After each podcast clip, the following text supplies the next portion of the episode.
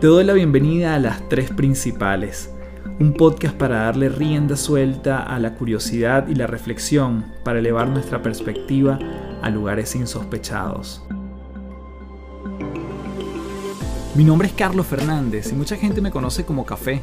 Soy autor, conferencista internacional y te invito a transformar tu sabiduría en ejecución para vivir una vida en liviandad.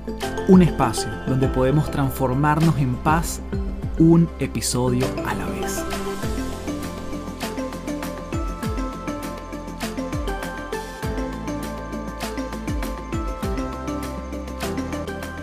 Hello, hello, un gusto saludarte. Para mí un enorme placer, como siempre, principaleros y principaleras, queridos y queridas darles la bienvenida a un nuevo episodio de las tres principales. En esta oportunidad estoy súper contento porque mm, abordé un tema y entrevisté a una persona que admiro mucho y sabes que si sigues este podcast, el tema de cómo funciona nuestro cerebro y cómo sacarle provecho es una de mis obsesiones y estuvimos hablando justamente con la especialista en neurociencia y en neuroliderazgo Marta Romo. Nos adentramos en el mundo de esa palabra, el neuroliderazgo. Su amplia carrera asesorando empresas le permite hablar de esto con muchísima propiedad. Por lo tanto, en esta conversación hablamos de sus conocimientos profundos, de cómo el cerebro humano y el liderazgo están intrínsecamente conectados. A lo largo de la entrevista exploramos cómo las últimas investigaciones en neurociencia arrojan luz sobre las habilidades de un liderazgo una influencia efectiva, la toma de decisiones, la empatía, la gestión emocional, la importancia de trabajar en grupos y el efecto de la soledad en los equipos de trabajo y así como en la vida misma. Así que te dejo desde ya con este fascinante episodio de la mano de Marta Romo aquí en las tres principales. Bien, tenemos en las tres principales a Marta Romo. Qué maravilla, Marta. Gracias por el espacio. Un fuerte abrazo desde Santiago de Chile hasta Madrid, España. ¿Qué tal, Carlos? Encantado, un abrazo enorme también, un placer acompañarte en este ratito de conversación.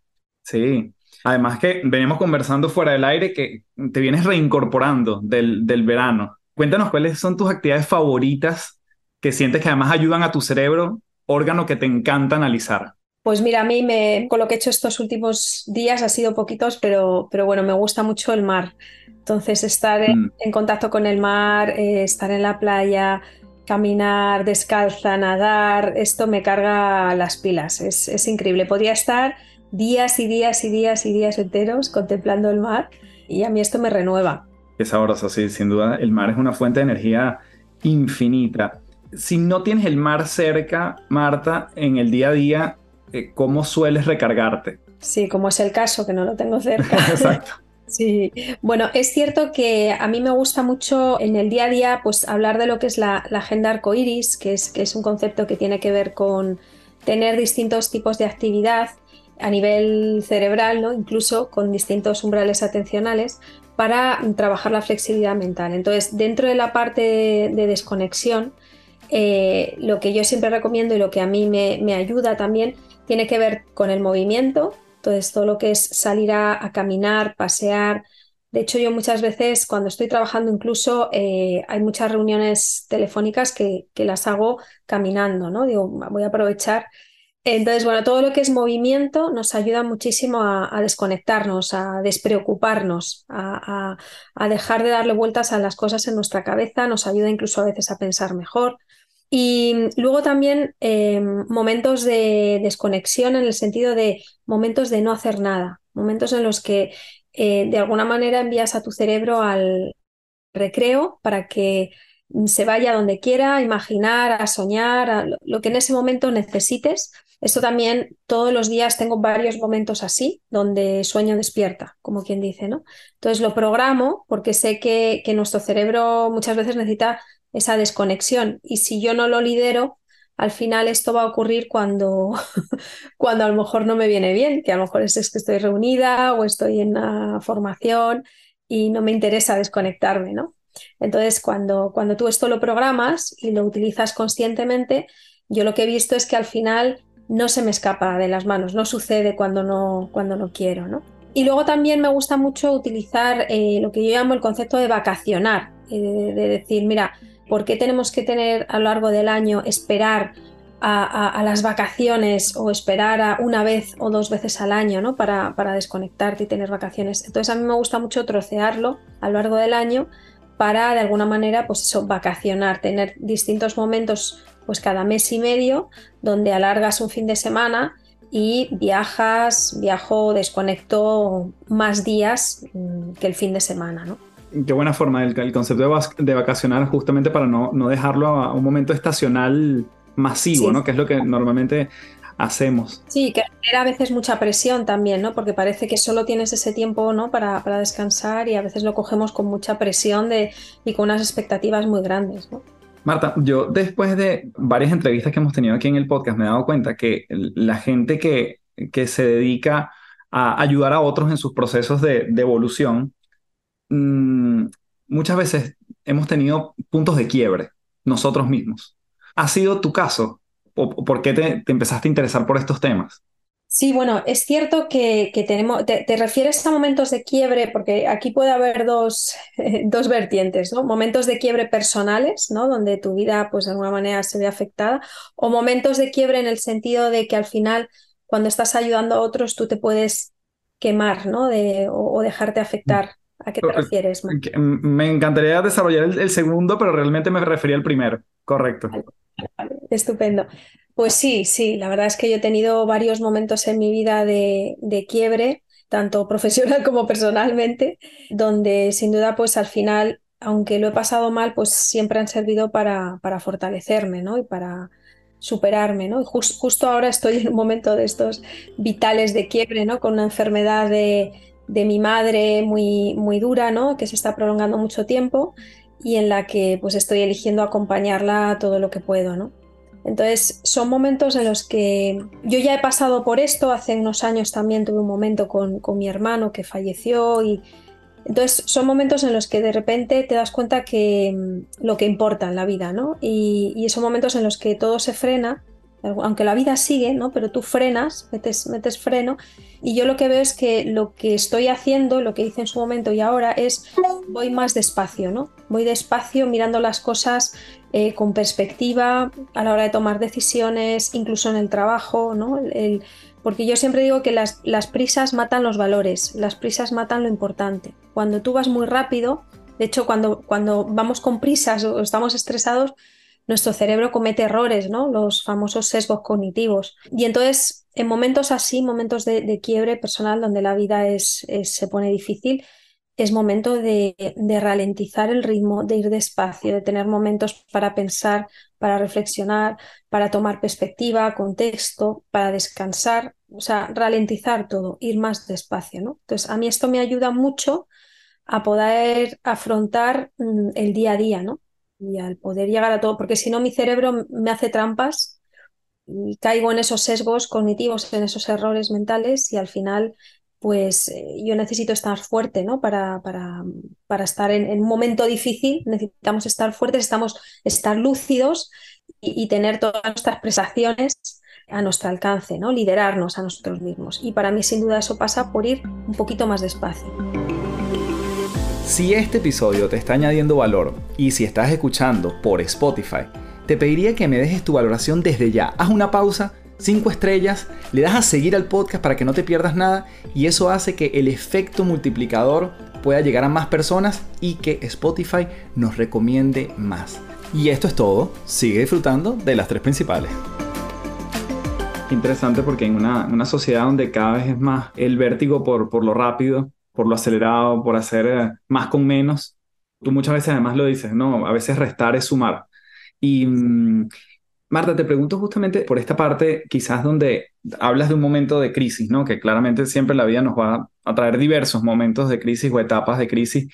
¿Qué tan importante es cultivar nuestro cerebro manteniéndolo, digamos, en forma y que pueda responder mejor a esos momentos si es que hay un mejor para esos momentos, ¿no?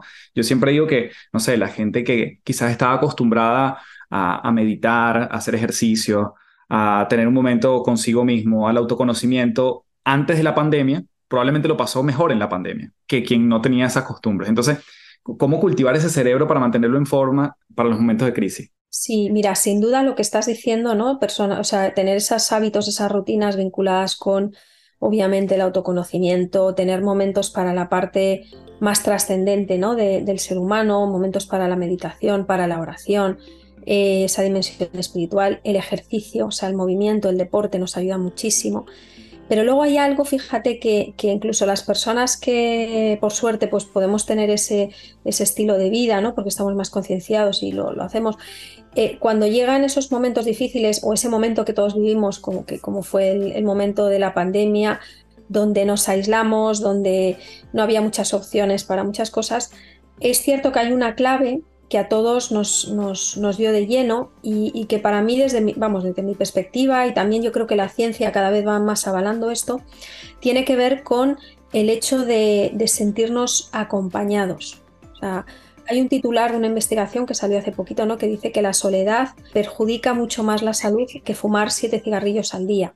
Wow.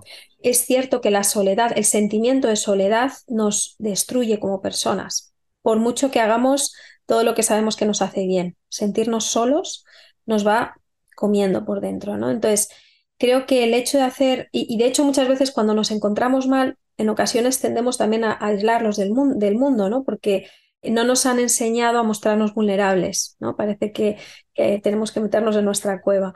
Sin embargo, en esos momentos es cuando más necesitamos la compañía de otras personas, las conversaciones generativas, el intercambio, el sentirnos arropados, y para mí esa es una clave importantísima. Cultivar más que nunca las relaciones y estar un poquito, obviamente, hacia adentro, pero también hacia afuera, cuanto menos nos apetece, que es cuanto más lo necesitamos realmente, ¿no? Y mm, cuando hablas de la soledad, tú que trabajas mucho en el mundo corporativo, con las empresas, cuéntame un poquito esa sensación a veces de soledad en los equipos o cómo promover más bien ese bienestar por las conexiones sociales dentro de un equipo y lo perjudicial que, es el aislamiento en, el mundo ya más bien más organizacional.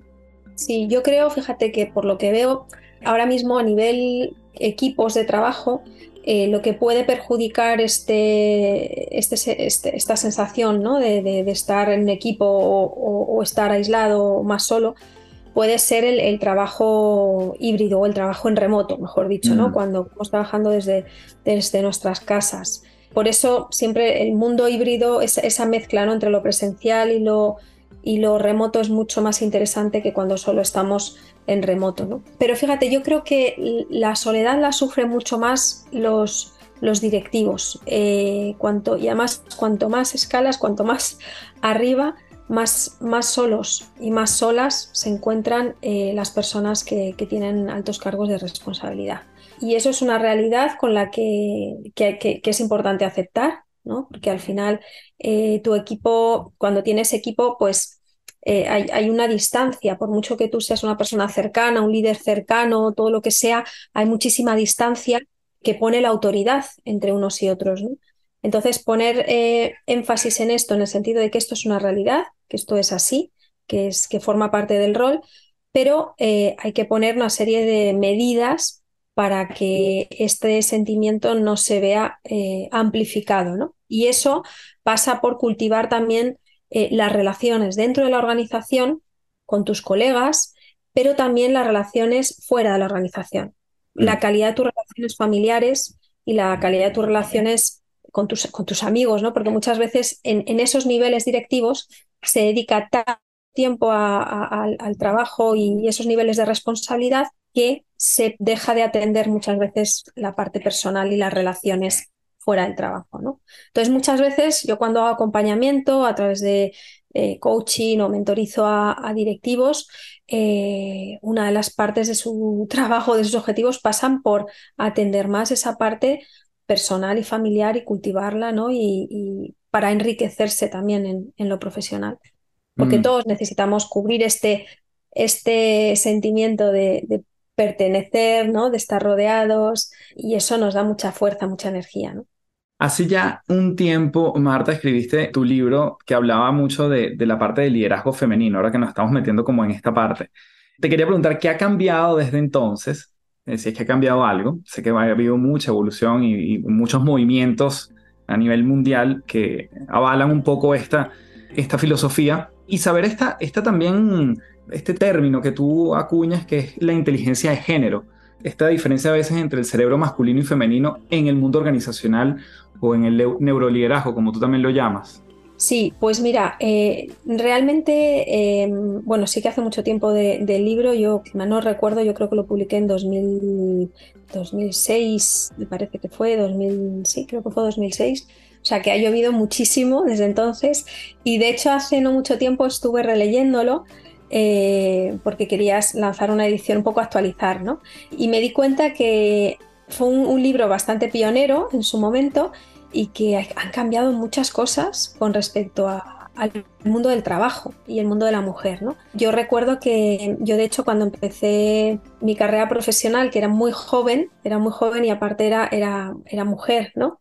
Entonces e, en aquel momento para mí eso era una dificultad, ¿no? Y tuve que tener mis, mis estrategias para poder hacerme un hueco, ¿no? Pero hoy en día no lo veo tan complicado porque yo fíjate, cada vez me relaciono, yo normalmente en mi, empresa, en VIAP, trabajamos con empresas grandes, multinacionales, y nos relacionamos normalmente también a, altos niveles directivos. Y cada vez más eh, mi relación eh, es con, con, mujeres directivas, incluso con mujeres muy jóvenes y hombres muy jóvenes, o sea que esto, esto ha cambiado. Pero cada vez más me encuentro, pues eso, con mujeres que están en puestos de decisión muy importantes, ¿no? Y echando la vista atrás, digo, ojo, yo cuando lancé el libro realmente no tenía eh, interlocutoras apenas, ¿no? Tenía referentes, tenía mujeres que para mí eran modelos a los que yo quería dirigirme, quería conocerlas, pero eran cuatro. O sea, aquí, aquí por ejemplo, en España es que eran cuatro contadas, ¿no? Y ahora es que hay muchísimas, ¿no? Entonces, ese ya dato cuantitativo es, es, un cambio interesante, ¿no? Luego también otra cosa que me llama la atención es que eh, aquí en España hay un instituto de estadística que va midiendo eh, pues cada ciertos años el uso del tiempo doméstico, el uso del tiempo, cómo utiliza su tiempo los hombres y las mujeres dentro del hogar, dentro de la casa, en el cuidado de los hijos, en la limpieza. Y entonces estuve comparando los datos que yo publiqué por aquel entonces con, con, los datos de, creo que fue hace dos años o año y medio cuando miré todo esto, ¿no? Y había habido también un cambio importante, se habían igualado bastante las cifras, pero no hay todavía no estamos en, unas cifras eh, equitativas. Seguimos siendo las mujeres las que dedicamos más tiempo todavía al cuidado de, personas dependientes, al cuidado de los hijos y al cuidado del hogar. Pero bueno, ha habido un cambio también ahí, ¿no? Entonces, bueno, yo creo que poco a poco eh, vamos evolucionando en este sentido. Todavía nos queda algo de recorrido, pero desde mi punto de vista, Em, el auténtico trabajo que tenemos que hacer ahora o el desafío que tenemos, sobre todo las mujeres, pasa por el trabajo interno, ¿no? de decir, oye, mm, puedo ser yo misma, no tengo por qué eh, copiar comportamientos más masculinos. Eh, o no tengo por qué tolerar determinados comportamientos tampoco, ¿no? O sea, como ponernos en nuestro sitio respetando lo que, lo que somos y liderando esto, ¿no? Liderando esta, esta movida. Eh, entonces creo que es más un trabajo individual ahora también el que, el que tenemos. Es como que está la pelota en nuestro tejado, tenemos la pelota y tenemos que ver cómo la, cómo la lanzamos, ¿no? Cómo la vamos moviendo. Y cuando hablas de la inteligencia de género, entonces, ¿cómo desarrollarías ese concepto? Sí, bueno, la inteligencia de género tiene que ver con, bueno, es un concepto que, que en los últimos años eh, viene a Estados Unidos y que en los últimos años se está, se está empezando a escuchar cada vez más y tiene que ver con la idea de huir poco de esta guerra entre hombres y mujeres, o sea, no, no, tiene que haber una lucha entre, entre nosotros, sino el hecho de aceptar que hay diferencias y coger o, mejor utilizar eh, las, las mejores em, aportaciones de cada uno de nosotros. Y aprender tanto las mujeres mm, de, esas fortalezas que, que vosotros podéis aportar al mundo y eh, los hombres aprender de las fortalezas que nosotras aportamos. ¿no? Es como coger, eh, utilizar lo mejor de cada uno de los dos eh, mundos para ponerlo al servicio. ¿no? Y entonces esta empresa se trabaja, pues, o sea, hemos pasado de trabajar solo la dimensión de liderazgo femenino para trabajar las dos dimensiones, liderazgo femenino y liderazgo también masculino, ¿no? ¿Por qué, no, no? Y, aprender lo mejor de, las dos, de los dos mundos. Y por ejemplo, ¿qué has visto tú que nos diferencia entre un estilo y otro? ¿Tiene que ver realmente con, cómo está configurado cada cerebro o tiene, tiene más que ver quizás con, bueno, obviamente siempre van a estar incluidas las creencias, la cultura, la crianza de la persona, pero ¿cómo ves esa mezcla ya cuando hablamos de, equipos de trabajo eh, liderados por un hombre o por una mujer? Vale, sí, esto es un tema bastante controvertido, he de decirte, porque es cierto que, hay diferencias y que la ciencia demuestra que hay diferencias, pero hay, hay, personas o grupos de personas que no quieren ver estas diferencias, ¿no? Pero mm, aparte de que la ciencia lo, lo manifiesta, es como una obviedad, yo, yo, pues por mi experiencia, te puedo hablar de mi experiencia, pues lo veo, ¿no? Trabajando con, con, con, equipos dirigidos por, por, hombres y equipos dirigidos por mujeres. A mí no me gusta generalizar en este sentido, ni que sean mejores ni peores. Eh, me gusta casi más hablar de individuos, ¿no? Pero es verdad que, hay tendencias, que esto sí que es cierto, ¿no? Entonces, sí que sabemos que, por ejemplo, el liderazgo mm, mm, femenino tiene una serie de fortalezas, igual que el, liderazgo masculino, que tienen que ver, por ejemplo, con, con, con el cuidado de la persona y, el, y, el, y la sensibilidad hacia el equipo, ¿no? Entonces, el, enfoque más masculino está más focalizado en los, en los resultados, ¿no? Eh, y el enfoque femenino está focalizado en los resultados, pero también en cómo se llegan a esos resultados, mm. en el cómo, ¿no? Y en ese cómo están las personas, en el cuidado de las personas. Y entonces, bueno, eh, ahí encontramos diferencias. Luego hay otras cosas curiosas que tienen que ver con ciertas dificultades que podemos tener. Por ejemplo, sí que sabemos que, que de nuevo, sin generalizar, pero que hay tendencias, ¿no? Y, yo sí que me suelo encontrar cuando, cuando hago trabajo individual un tema que tiene que ver con el, locus de control interno o externo, ¿no? Cómo cada individuo explica la realidad. Y te puedo decir que el 100%, y esto, esta es mi experiencia, ¿vale? De mujeres con las que yo trabajo haciendo procesos de acompañamiento individual, eh, tienen un locus de control interno, en el sentido de que cuando hay una dificultad, lo primero que hacen es eh, mirar qué responsabilidad tengo yo en esto. Eh, o sea, si esto lo llevas al extremo, pues entramos en el mundo de la culpa. Claro, ah, A eso iba. Y esto no lo veo en el 100% de los hombres. ¿vale? Aquí me no, no, te diría el 0%, no, no, no, no. Me encuentro hombres que esto también lo viven así, pero me encuentro a muchos hombres que, que, que lo primero que hacen es decir, bueno, y quién ha sido y tal. O sea, no asumen esa eh, responsabilidad. Esa carga. Esa carga. Pero en, el 100% de las mujeres con las que he trabajado y sigo trabajando, tienen esa tendencia inicial, ¿no? Curiosamente. Y luego cuando hay un acontecimiento positivo, aquí luego tienen una dificultad para asumirlo, ¿no? Siempre es bueno ver el equipo, tal, y entonces aquí el trabajo pasa por decir, oye, pero tú también tienes parte de esto, ¿no? Como que a veces también les cuesta asumir esos éxitos o esos logros como, como propios, ¿no? Se diluyen un poco.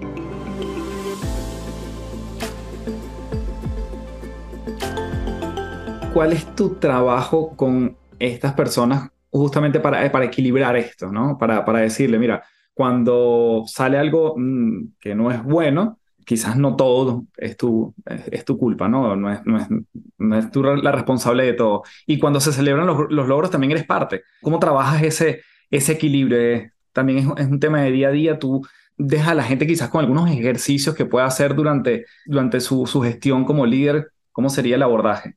Sí, bueno, este tipo de, este tipo de situaciones, ¿no? que es lo, lo primero que, que, solemos trabajar, ¿no? cuando trabajar la, la, mental, la mentalidad ¿no? y las creencias, pues eh, a mí me gusta mucho trabajar con, ese diálogo interior que todos tenemos eh, y sobre todo con el estilo explicativo de la realidad que tiene la persona. Todos tenemos cierto estilo a la hora de explicarnos las cosas, ¿no? Entonces, cuando tú esto lo objetivizas, entonces yo trabajo mucho eh, pidiendo a la persona que escriba esos, esas frases, ¿no? Que las escriba. Y luego lo que hacemos es analizar esos escritos. Porque si lo haces de palabra, si lo haces hablando, no, no, el cerebro trampea y tú mismo mm, rectificas. Pero cuando tú en el momento lo escribes, queda ahí plasmado, ¿no? No, no se pueden hacer luego trampas, ¿no? Ni, ni, tener atajos. Y ahí es donde se pone manifiesto ese estilo, ¿no? Entonces analizamos juntas ese, esa manera de, de, de el lenguaje y lo que hacemos es identificar trampas, trampas que te haces a ti misma Y las trampas tienen que ver con pensamientos tóxicos, pensamientos generalizantes, pensamientos catastrofistas, eh, hiperresponsabilización, eh, victimismo muchas veces, bueno, etcétera, etcétera, ¿no? Que identifiquen, identificamos juntos esas, esas trampas y poco a poco, en base a, repetir este ejercicio, este tipo de ejercicios, vamos pasando de, unos pensamientos tóxicos eh, a unos pensamientos mm, objetivos, ¿no? De, la realidad, sobre la realidad, ¿no? O pasar del mundo subjetivo a ese mundo objetivo. Cuando, la primera vez que yo escuché hablar del estilo explicativo era el explicativo optimista, ¿no? Que habla Martin Seligman. Y, deberíamos todos apuntar a eso, sería mi pregunta. Deberíamos tener como ese optimismo en nuestra cabeza o tú hablas también de objetivizar, ¿no? Que quizás es todavía más, más aterrizado. ¿Cómo, ¿Cómo, sería el balance? El optimismo del que habla Seligman y, el sano optimismo, realmente el optimismo no tiene que ver con, o la actitud positiva incluso no tiene que ver con ver todo de color de rosas, ni que todo sea bueno ni maravilloso, no, no. Tiene que ver con ver las cosas como son, o sea, objetivizar al máximo posible, pero teniendo en cuenta que las situaciones no te paralizan, no te pueden eh, mm, dejar sin recursos. Yo creo que esa es la clave del optimista. El optimista eh, eh, el optimismo es un estilo explicativo en la realidad, como hablábamos antes, ¿no? Entonces, por ejemplo, yo ahora mismo me puedo manchar, ¿no? Bebo, bebo un poquito y a lo mejor me mancho, me mancho la ropa que llevo. Entonces tengo varias maneras de explicarme lo sucedido. Entonces de repente puedo decir, Dios mío, qué desastre, ahora fíjate que estamos aquí grabando el podcast y me están viendo y entonces se va a ver la mancha, qué van a pensar de mí, si es que siempre me pasa lo mismo, ¿vale? Y entonces este estilo explicativo, este tipo de pensamientos lo que hacen es sumirme, introducirme en un estado emocional mm, de vergüenza, de, culpa, de, bueno, una victimización que me llevan a la vergüenza y a la parálisis. Y yo en este momento contigo, pues no, no voy a poder dar lo, mejor de mí porque voy a sentir esa vergüenza. Sin embargo, yo ante este acontecimiento, ¿no? Me he manchado, puedo decir, bueno, me he manchado, o sea, es verdad, es una realidad, estoy manchada, se puede ver, voy a ver qué hago para taparlo o voy a ver qué hago con ello. Y, y ahí ya vienen las distintas estrategias, pero es un pensamiento que te lleva a la acción. Entonces puedo decir, bueno, pues voy a coger un pañuelo y ponérmelo, ¿no? O voy a decirlo, voy a compartirlo. Uy, mirad, me he manchado, ¿no? Y me voy a reír con vosotros de ello. El caso es hacer algo ante los acontecimientos. Entonces, para mí el optimismo tiene que ver con que los acontecimientos no te paralicen, que puedas entrar en acción. Y esto se aprende. Y esto se lo enseñamos a nuestros hijos cuando son pequeños, en la manera que tenemos de reprenderles, de regañarles o de corregirles en función de cómo les hacemos, tú, a un niño puedes hacerle sentir eh, eh, fatal, una culpa tremenda, ¿no? Y que el niño perciba que no puede hacer nada, o puedes hacerle sentir en un momento dado capaz de restaurar el daño que ha cometido, ¿no? Y decirle, oye, esto que has hecho no está bien, ¿qué puedes hacer? Puedes pedir perdón, puedes eh, ordenarlo, puedes, si ha roto algo, pegarlo, puedes hacer un dibujo, puedes, ¿no? Entonces, desde bien pequeños vamos sembrando esa semilla de optimismo o de pesimismo. Y me encanta lo que dices porque también conecto quizás con uno de los, componentes que tú hablas y mencionas mucho, que es, al final también entonces el optimismo tiene un gran, una gran semilla de creatividad, ¿cierto? Mm. Eso que tú estás diciendo, cómo sales frente a algo, tiene que ver que tu, tu mente está despierta para buscar opciones, ¿no? Y, y, buscar opciones o alternativas o satisfacer una necesidad, si lo vemos, es una invitación a la creatividad, ¿es así? Totalmente. De hecho, fíjate, cuando, cuando yo cuando trabajo este tema siempre digo que ante un error, ante una dificultad, ante una situación que nos puede llevar a, esa parálisis, lo primero que tenemos que hacer es reconocer lo sucedido, ¿vale? Darle ese punto de objetividad y de verdad y ocuparnos de nuestro estado emocional para estar tranquilos que es lo contrario lo que suele suceder. Cuando tú cometes un error o te equivocas, te pone nervioso, ¿no? Y entonces, cuando estamos muy nerviosos, en nuestro cerebro no puede haber creatividad. Mm. Las conexiones neuronales remotas no suceden. Tú vas a, buscar recursos conocidos, no te vas a poder poner a, a generar nuevas ideas. Por eso es tan importante que cuando tienes una dificultad, cometes un error, calmarte. Ante lo sucedido, calma, porque desde la calma y la tranquilidad tu cerebro sí puede hacer esas conexiones remotas, sí puede tener esas ideas, sí puede organizar recursos y decir, ah, pues mira, tal, ¿no? De hecho, sabemos que los momentos ajá, los momentos eureka, esos picos de creatividad que tenemos, ¿no? que son las, las ondas gamma, sabemos que siempre vienen eh, precedidas de un momento, de un estado mm, mental de tranquilidad. O sea, esto está medido, analizado, ¿no? Esto se puede ver con un electroencefalograma. ¿no? Por tanto, es muy importante eso, ¿no? Aprender a convivir con el error como parte de la vida, del aprendizaje y vivirlo con tranquilidad. Mm. Para después entrar en acción, ¿no? Con esa creatividad. Ahora que mencionas las ondas del cerebro, Marta, nos ayudas a, y es un, es un, espacio que tú le dedicas importante a tu libro, a explicar las ondas y cuál es el provecho que podemos sacarle. Sí, bueno, nuestro cerebro está constantemente, bueno, es como, como si hubiera una sinfonía dentro de nuestra cabeza, ¿no? Si yo trabajo con un, con un aparato de feedback que, que lo que hace es precisamente medir la actividad eléctrica del cerebro con un electroencefalograma y al final las ondas cerebrales lo que tienen que hacer es acompañar a la actividad que tú estás haciendo, ¿no? Entonces, no es lo mismo, tu cerebro no tiene no toca la misma sinfonía cuando estás durmiendo que cuando estás en la ducha, que cuando estás bailando, que cuando estás discutiendo con alguien o cuando estás muy concentrado, ¿no?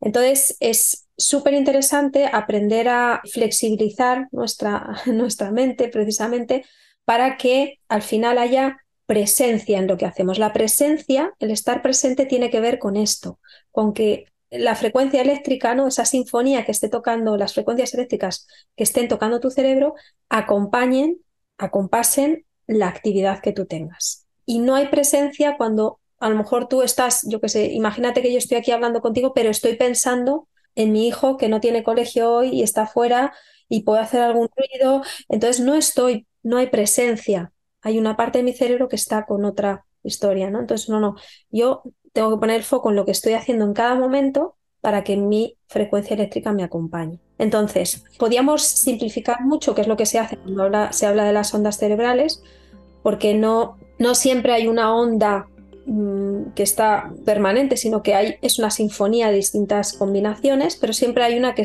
que tiene la, la voz cantante, ¿no? Entonces, tenemos las, las ondas delta, por ejemplo, que son las ondas del sueño, ese sueño profundo. Tenemos las eh, ondas beta, por ejemplo, que son las, las ondas que tenemos cuando, cuando estamos concentrados, cuando estamos eh, focalizados en algo o haciendo muchas cosas. Aquí dependería un poco del nivel de beta. Tenemos las beta que producen estrés, cuando estás en multitarea pero viviéndolo con estrés, o las beta que producen altos niveles de concentración. Ahí hay una, gran diferenciación que tiene que ver con cómo utilizamos la atención. ¿vale? Luego tenemos las ondas alfa, que estas son maravillosas y que deberíamos eh, incluirlas y estimular las actividades que favorecen esta sinfonía ¿no? de ondas alfa, porque son la antesala de la creatividad. Y las ondas alfa, que están en torno a los 13 hercios más o menos, tienen que ver con actividades que tenemos en el día a día en las que estamos mentalmente proyectando, ¿no? Pues por ejemplo, si tú piensas en qué vas a hacer este fin de semana, cómo te vas a organizar el día, pero lo vives con tranquilidad. Estás despierto, pero estás relajado, tranquilo y tu cerebro está como eh, planificando o soñando despierto, ¿no? Imaginándote cosas. Muchas veces también cuando meditamos estamos estimulando las ondas alfa, por ejemplo. Luego tenemos también, yo diría ya como, como último lugar, las, las, ondas gamma, que son, están por encima de los 42 hercios, y estos son esos momentos creativos, esos momentos eureka, ajá, donde de repente tienes un pico de creatividad, una idea, donde de repente te viene ese nombre o esa palabra que tenías en la punta de la lengua y que no te acordabas, ¿no? y de repente dices, ay, ya me ha venido. ¿no? Entonces es cuando tu cerebro está a tope, ¿no? Si, si lo viéramos eh, por dentro, ¿no? Estaría como, como, bueno, todo tu cerebro orquestado tocando una misma eh, melodía, ¿no?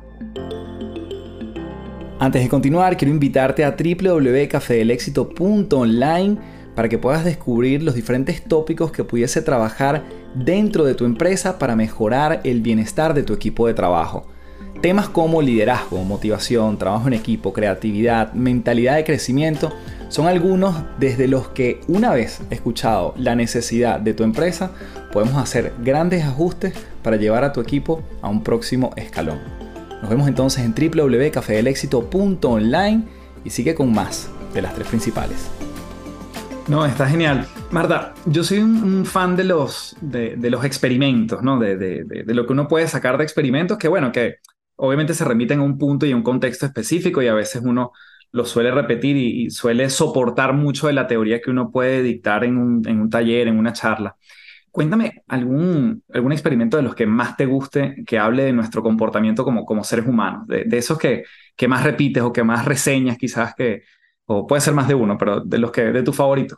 Bueno, aquí hay, pues que hay un montón, pero por ejemplo, algunos que yo pruebo a veces en, los talleres, bueno, esto seguro es seguro que lo, conocéis, ¿no? Que es el, la prueba del marshmallow, pero no la de los niños, del malvavisco, de la chuchería, no la de los niños, sino es una en la que les pedimos a los equipos de trabajo que, que hagan una, tienen que hacer una pieza, una torre, con una serie de materiales que les damos, pues unos espagueti, les damos un poquito de cinta adhesiva, unas cuerdas y luego les damos un, un, un marshmallow, una, un malvavisco o una nube, ¿no? Como lo queráis llamar.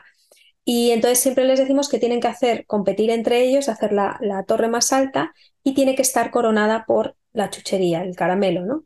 Entonces lo que suele pasar es que eh, todos dedican muchísimo tiempo a ver cómo lo hacen, y cuando ya les quedan unos segundos para terminar el ejercicio, ponen encima el, caramelo y entonces se, cae la torre, ¿no? Entonces es como que todos siempre tropezan con, esta misma idea, ¿no? Entonces lo que vemos ahí cuando hacemos este ejercicio es la dificultad que tenemos a veces los seres humanos cuando estamos compitiendo por realmente trabajar por iteraciones, ¿no? Entonces es como que dejamos las cosas también para el último momento y es curioso porque, no sé, las veces que hemos trabajado nosotros con este ejercicio, solamente dos veces que yo recuerdo ahora mismo, nos hemos encontrado con equipos que desde el principio hicieron un prototipo y probaron y vieron que con el peso del caramelo se, se caía, ¿no? Entonces, como no, nos cuesta trabajar con la prototipación, con la iteración, no estamos habituados, ¿no? O, por ejemplo, hay otro ejercicio que hacemos mucho, que también viene de, un experimento, que tiene que ver con qué pasa cuando a ti te, comunican, o sea, el desafío que te proponen es un imposible, ¿no? Imagínate que te digo que tapo los ojos a, tapamos los ojos a, todo un equipo, le damos una pieza y tienen que adivinar otra pieza, eh, tienen que adivinar qué color tiene esa pieza. Y tienen una serie de indicaciones que por lógica pueden deducir la forma de la pieza pero no el color. Entonces, la única manera de saber el color es preguntándomelo, ¿no? Entonces, es muy curioso porque normalmente nadie se atreve a preguntarlo, cuando yo nunca les he dicho que no pueden preguntar. Entonces, aquí lo que vemos es la cantidad de asunciones que tenemos, que damos por, por válidas, ¿no? Y cómo nos cuesta salirnos de ahí, cuestionarnos, ¿no? Y tener la iniciativa. Eh, entonces, bueno, de, estas cosas hay, hay, hay muchos ejercicios que, que, hacemos que casi son, pues, eh, estudios que hacemos en, tiempo real y que te permiten un poco, están basados en precisamente en comportamiento humano ¿no? y, en cómo funciona nuestro cerebro. ¿no? Qué maravilla. ¿Cuál es, para entrar en la recta final, Marta, el mayor desafío que tienen los líderes actualmente en las organizaciones con las que trabajas? ¿Qué es lo que más se repite? ¿Cuál es el, brief que más, te, que más te dice un cliente cuando tiene una necesidad y cuando requiere de tu ayuda? Bueno, aquí te diría que normalmente nos piden ayuda cuando es a nivel individual por un tema, pero normalmente esa es la consecuencia de otra cosa. Entonces, te podría decir que lo que está en la mayor parte de las situaciones con las que nos encontramos es una incapacidad que muchas veces tenemos los adultos para tratar a nuestros equipos como adultos.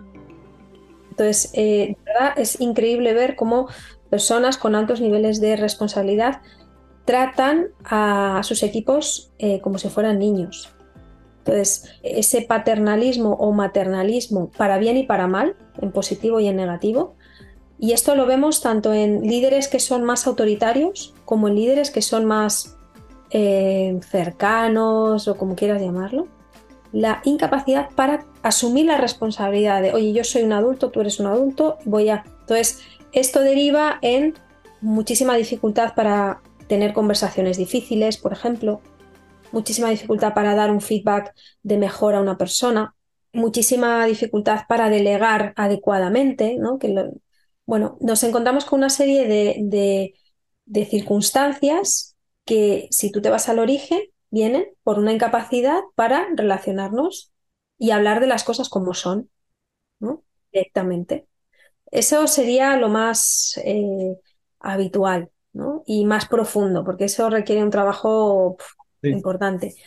Y luego un poquito más superficial y que está muy extendido también, pues es la incapacidad de gestionar el, día a día con la cantidad de cosas, eh, de demandas, que, o sea, de, de, peticiones, mm, de desafíos que tienen en el día a día, ¿no?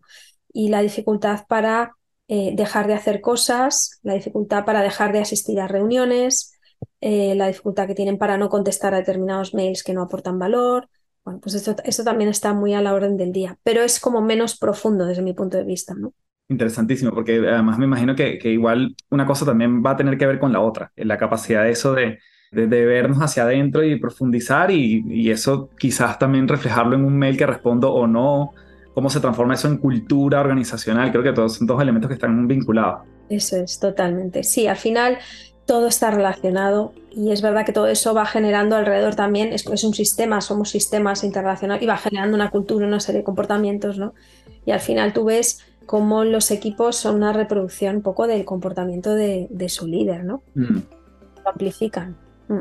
Marta, como este podcast se llama Las tres principales, me gustaría cerrar preguntándote por tres tips o recomendaciones para seguir trabajando en nuestro, como siempre tú dices, en nuestro propio liderazgo, autoliderarnos y luego influir hacia afuera. Qué bueno.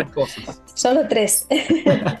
pues uno, para mí importantísimo, eh, tiene que ver con lo que tú comentabas antes de lo que yo hablo últimamente, que es dejar de hacer cosas. Hay que empezar a soltar peso y a descubrir el maravilloso mundo de, de, la ligereza, de la simpleza, ¿no? de que menos es más y que no pasa nada. ¿No? Empiezas a darte cuenta de que no pasa nada. ¿no? Eso lo primero sería, porque es que si no, no, no podemos llegar a todo, la agenda no es escalable, no, no, ¿no? Eh, entonces, menos es más. El segundo tiene que ver con el autocuidado, o sea, el, el poder tomarte muy en serio tu, tu propia salud, no solo mm, física, sino, sino mental. Entonces, eh, el autocuidado pasa por respetar tus tiempos eh, de sueño, respetar tus tiempos de comida, de descanso, eh, por moverte, o sea, introducir en tu agenda y en tu día a día esta conciencia de que tus tiempos también son importantes, tu descanso es importante, ¿no? Y cómo lo gestionas, ¿no? ¿Cómo lo lideras? Ese sería el segundo, el autocuidado. Y el tercero, yo creo que es muy importante también el tener una vida, no solo una vida con propósito, sino un día a día con propósito. Parece que cuando hablamos de propósito es algo como muy grande, muy, no, el propósito está allí al, al final del camino. No, no, en cada decisión que tenemos del día a día, estamos alimentando, acercándonos o estamos desnutriendo, alejándonos de nuestro propósito en cada decisión, en cada conversación, eh, la comida que ingerimos, o sea, todo lo que vamos decidiendo sobre lo que vamos haciendo en cada día nos acerca o nos aleja de nuestro propósito. Entonces, tener esto presente nos ayuda también a, a darle sentido a cada instante, ¿no? Qué bueno. Y además que haya sido el último, eh, cierra con broche de oro el, episodio. Marta, darte las gracias de verdad. Gracias por el tiempo. Simplemente que nos dejes tus coordenadas, donde te puede conseguir la gente, donde pueden saber más de tu trabajo y con esto tú misma despides el episodio. Qué bueno, pues oye, muchas gracias Carlos. Nada, encontrarme es fácil a través de, redes sociales, en Instagram, en, en, LinkedIn como Marta Romo y a través de nuestra web corporativa via.es, pe-up.es, pues ahí estamos para lo que necesitéis. Maravilloso. Gracias en mayúscula. Fuerte abrazo. Un abrazo. Bien, gracias por llegar hasta aquí. Para mí un enorme placer eh, conversar con Marta. Puedes seguirla en arroba Marta Romo, tal cual como suena en Instagram. Igualmente con su nombre y apellido en LinkedIn. Te dejo su página en la descripción del episodio. Igualmente puedes mencionarme en arroba café del éxito para saber qué fue lo que más te gustó de esta entrevista. Puedes dejarme tu valoración tanto en Apple Podcast como en Spotify, sabes que lo valoro un montón. Y como siempre me despido diciéndote, transfórmate en paz. Muchísimas gracias. Chao, chao.